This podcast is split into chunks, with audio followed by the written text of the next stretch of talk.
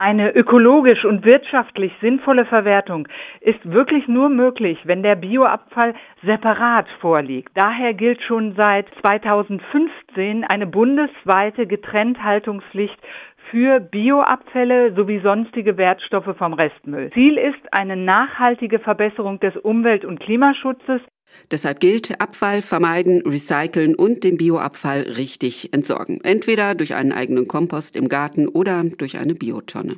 Letzteres ist aufgrund der möglichen Probleme, die gerade Speisereste auf einem Kompost verursachen können, sicherlich der empfehlenswertere Weg. Also das können Geruchsbelästigungen sein, entweder auf dem eigenen Grundstück oder auch Nachbarn, das sollte man schon auch vermeiden.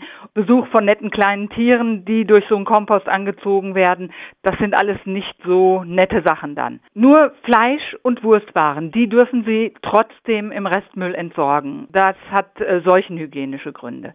Und äh, für alles davon mal abgesehen, also von der Wurst, ist dann eben eine passende Biotonne das Richtige. Da gibt's zum Beispiel hier im Landkreis die Saisonbiotonne oder die Grünschnittabfuhr für alles aus dem Garten. Wird diese Tonne dann abgeholt, wird mit ihrem Inhalt Bioenergie erzeugt. Müll wird also zu Energie und leistet so einen direkten Beitrag zum Klimaschutz. Die werden in einer entsprechenden Anlage die ist allerdings außerhalb unseres Landkreises energetisch stofflich verwertet.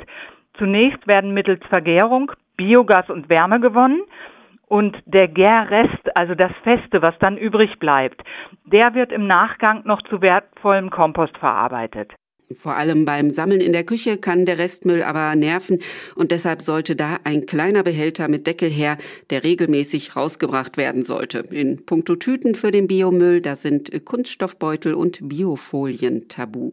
Denn beides muss aus den Bioabfällen raussortiert werden, also auch die Biofolienbeutel. Die brauchen einfach beim Umsetzen, bei dieser Kompostierung deutlich länger als der Bioabfall selber.